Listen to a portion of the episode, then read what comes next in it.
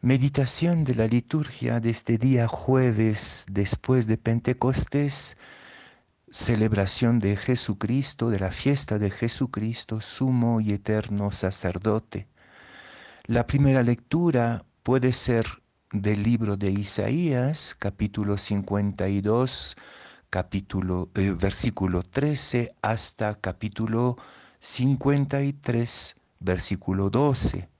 Muy bella lectura. O podemos escoger también la carta a los Hebreos, capítulo 10, versículos 12 a 23, que también es muy iluminadora. Y el Evangelio es de San Lucas, capítulo 22, versículos 14 a 20. Llegada la hora, se sentó Jesús con sus discípulos y les dijo, He deseado enormemente comer esta comida pascual con ustedes antes de padecer, porque les digo que ya no la volveré a comer hasta que se cumpla en el reino de Dios. Y tomando una copa, pronunció la acción de gracias y dijo, Toman, tomen esto y repártanlo entre ustedes porque les digo que no beberé desde ahora del fruto de la vid hasta que venga el reino de Dios. Y tomando pan, pronunció la acción de gracias, lo partió y se lo dio diciendo, esto es mi cuerpo que se entrega por ustedes, hagan esto en memoria mía. Después de, de cenar, hizo lo mismo con la copa, diciendo, Esta copa es la nueva alianza sellada con mi sangre que se derrama por ustedes.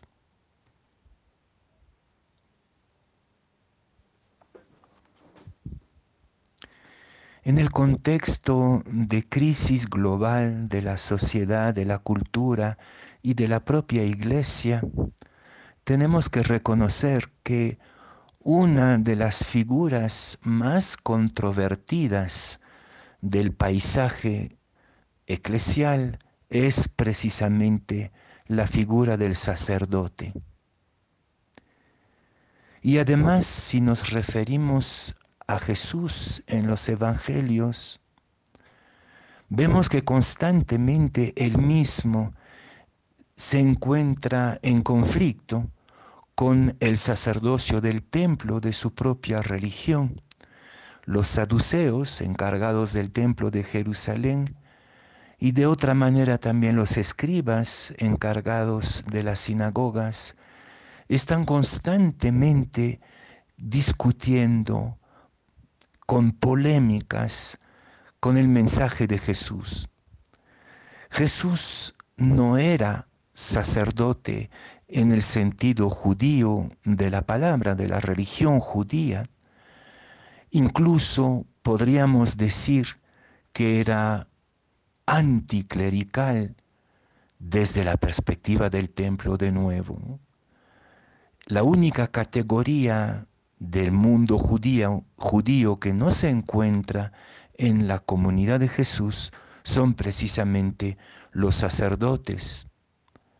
Entonces, ¿qué significa para nosotros celebrar esta fiesta de Jesucristo, único sumo sacerdote, en este contexto nuestro actual y tomando en cuenta la polémica, la conflictividad permanente entre Jesús y los dirigentes del templo? Precisamente la denuncia del Evangelio va en el sentido del clericalismo, es decir, de una concepción del sacerdocio aristocrático que supone jerarquía y ejercicio del poder, prestigio y privilegio. Y si somos sinceros, tendríamos que reconocer que lo que nos molesta en una cierta manera de comprender y de vivir el sacerdocio católico es precisamente su dimensión clerical, sus privilegios, su carácter aristocrático, su ejercicio del poder sobre la comunidad. Pero precisamente las lecturas de hoy, que son todas muy, muy bellas y muy sugerentes, nos presentan una nueva figura del sacerdocio. ¿Qué significa el sacerdocio? Significa este ministerio humilde, sencillo, de puente, de puente entre Dios y la humanidad. Y lo propio de un puente es que desaparece bajo los pasos de quien lo va cruzando lo importante de un puente es que lleva de un lugar a otro, que lleva a Dios en el caso del sacerdote. Ser pontífice, ser puente, ser vínculo entre el amor de Dios y la aventura humana con sus sufrimientos, sus oscuridades, sus intuiciones y grandes esperanzas.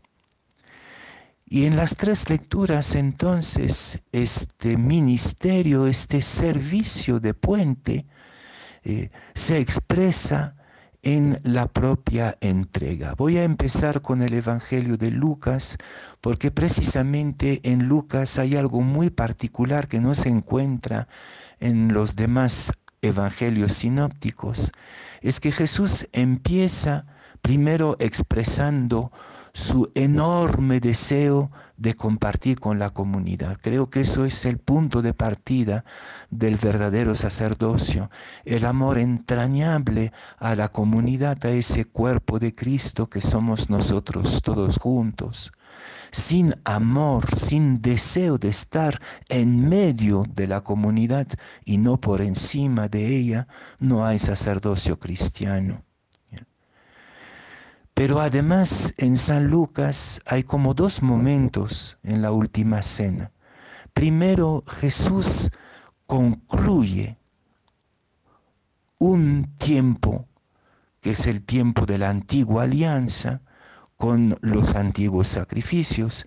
Él celebra la Pascua judía, pero dice, es muy interesante, ¿no? Como, como va tomando la copa y va diciendo, este este sacrificio ya termina. Esta celebración de la Pascua termina, la antigua Pascua termina, el antiguo sacerdocio aristocrático de poder, de prestigio, ya se concluye con esta última cena y, e inmediatamente después inaugura otro sacerdocio que pasa por la entrega de su propio cuerpo y de su propia sangre, la Eucaristía que es la actualización simbólica pero real en medio de nosotros del don de Cristo en la cruz, de su entrega total.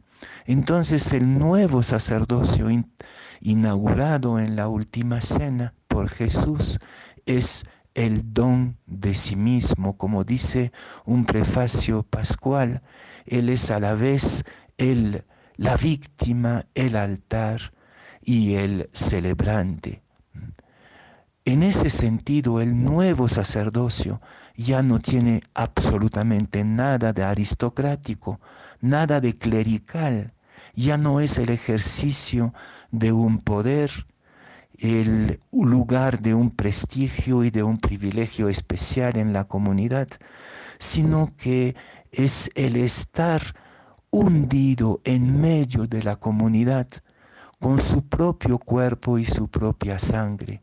El verdadero sacerdote cristiano es simplemente el testigo de este único sacerdote. En la iglesia hay un solo sacerdote, Jesús en la cruz o Jesús en la última cena y nada más. Todos los demás sacerdotes no somos sino memorial, actualización de este gesto de Jesús y por lo tanto el sacerdocio cristiano compartido con toda la comunidad, con toda, todo el cuerpo, laicos, laicas, niños, adultos, ancianos, todos compartimos esta nueva aventura de dar la vida por sus amigos en medio de la comunidad. Si me separo de la comunidad, ya no soy cristiano. Y si no doy mi vida, si estoy todavía soñando con jerarquías y prestigios, no soy cristiano.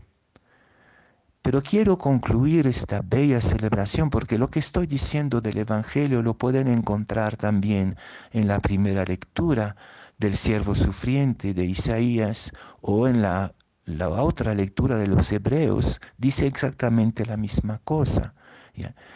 El verdadero sacerdocio cristiano es en medio de la comunidad dar la vida por sus amigos y dar la vida de Jesús a sus amigos, a la comunidad. Pero quiero concluir, vuelvo a esto, diciendo que esta nueva visión del sacerdocio depende mucho de la comunidad.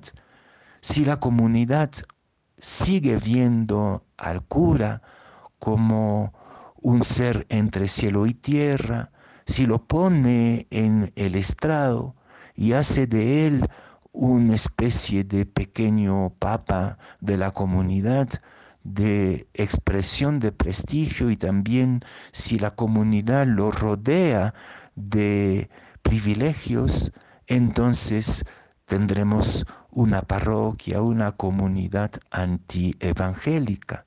Depende mucho de la comunidad y no olvidemos que la comunidad misma comparte ese sacerdocio. También la comunidad está llamada a dar la vida por sus amigos. Si la comunidad no cambia su relación con los sacerdotes, no va a ser cristiana la comunidad, sino que va a seguir siendo de la antigua alianza.